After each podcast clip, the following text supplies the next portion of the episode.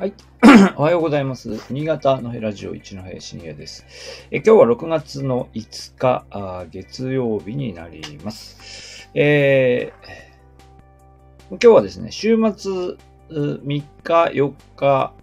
の話をしたいと思いますが、えーと、まあね、金曜日あたりかなりね、雨が、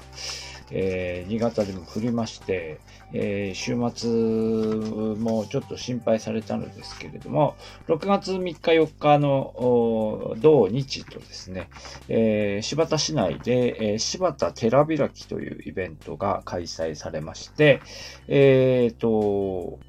まあ、大学の方は協力という形だったんですけど、えっ、と、大学生たちがボランティアで入って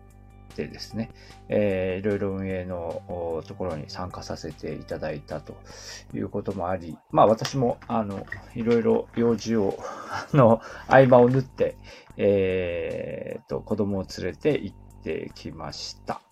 えーと、まあね、各地でいろいろ、あの、雨の被害が出ている中ではあったのですが、えー奇跡的に、えー新潟はですね、えー大きな被害を受けることもなく、えー土曜日、日曜日は、あの、天気も良くてですね、えー多分、ちょっと、ちょっと数はわからないですけど、えーね、あの、以前のコロナ以前に開催されていたのと同じぐらい、あるいはそれ以上にたくさんお客さんが来ていたように、え見えました。で、えっ、と、このイベントはですね、もうだいぶ前から私も、あのー関わりを持つようになっているのですが、まあ、お寺の、えー町ですね、寺町といって、まあ、他の城下町にもあると思うのですが、あの、おし城下町の中にこう、ほら、あの、お寺をこう、まとめて、えー住まわせているエリアっていうのがあるじゃないですか。で、柴田の場合も寺町という、寺町通りというお寺がずっと並んでる通りがありまして、で、そこをまあ割と綺麗に整備されてるんですけど、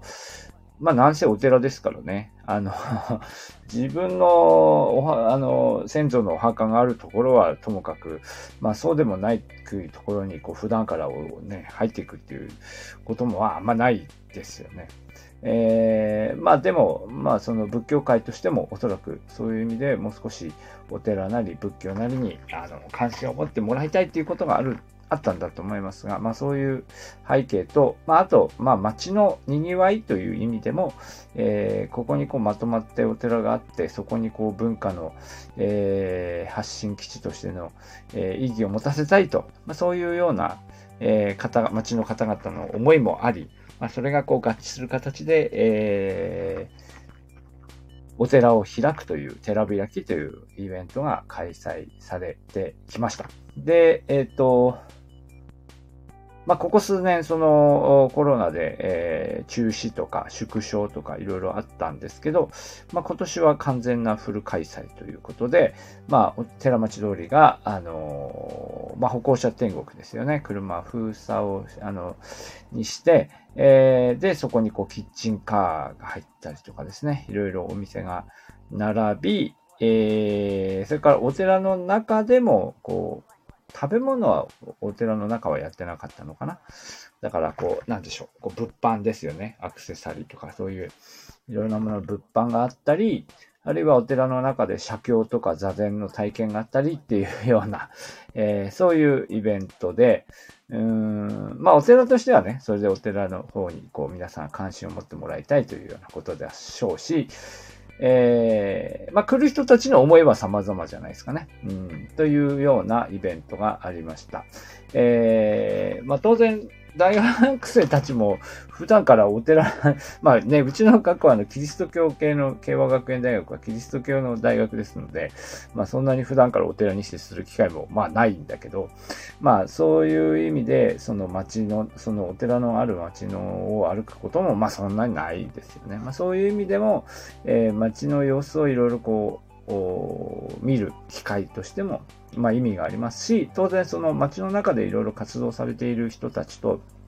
まあ接点を持つという意味でも、えー重要な機会というふうになっています。で、えっ、ー、と、で、子供の遊び場もですね、あって、えっ、ー、と、ザリガニ釣りみたいなのをなんかやってましたね。はい。あとなんだ、綿菓子とか、綿菓子とポン菓子は無料で、みたいな。で、子供たちが、まあ、元気に遊んでいました。はい。で、えっ、ー、と、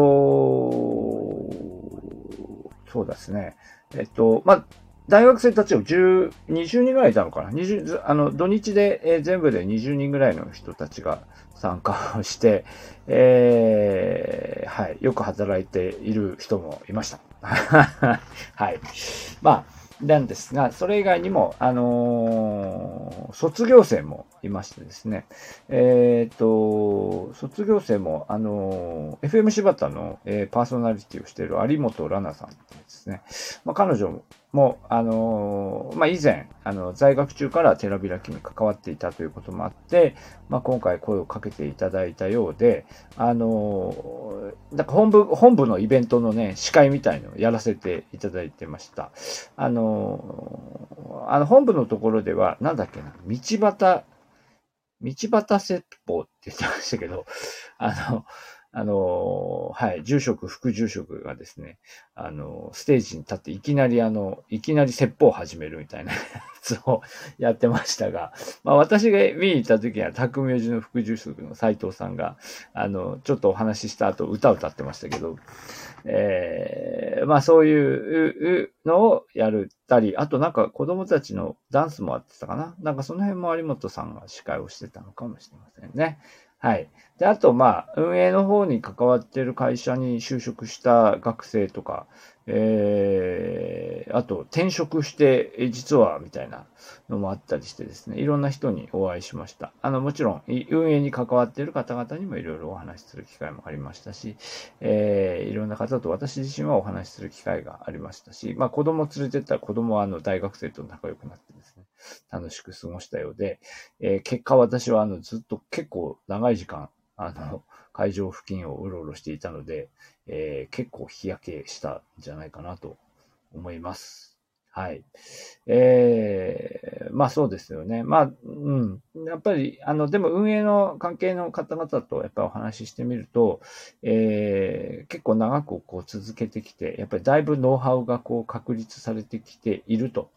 えー、いうようなお話でした。はい。私も最初の頃は結構ね、実行委員会とか言って結構私も、あの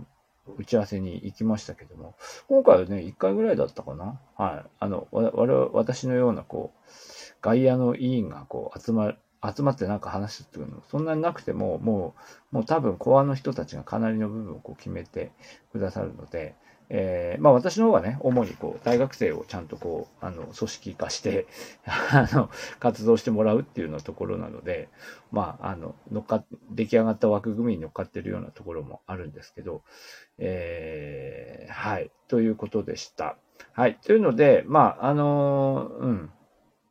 そうですね。まあ、この、この、昨日、おとといは、やっぱその、お寺の通りのイベントに合わせて、えっ、ー、と、諏訪神社も、えー、森開きとか、あと、酒蔵の皆さんも、えっ、ー、と、大門酒造さんと、えー、なんだっけ、ほら、金増酒造さんがそれぞれ蔵開きをやっていて、菊水さんは出店されていたのかな。というようなことで、まあ、酒蔵も出てきて、えっていうような、ね、えー、ことでしたね。うん。なんか、大門さんは G7 に出したお酒を限定試飲とか言って、あの、限定何名で試飲みたいなこともやったっていうふうに、後で聞きましたが、まあ私は車で行ったんで乗ってないんですけどね。はい。まあ、というようなこともありました。はい。というわけで、今日は、あ週末行われました柴田寺開きについてのお話をいたしました。ありがとうございました。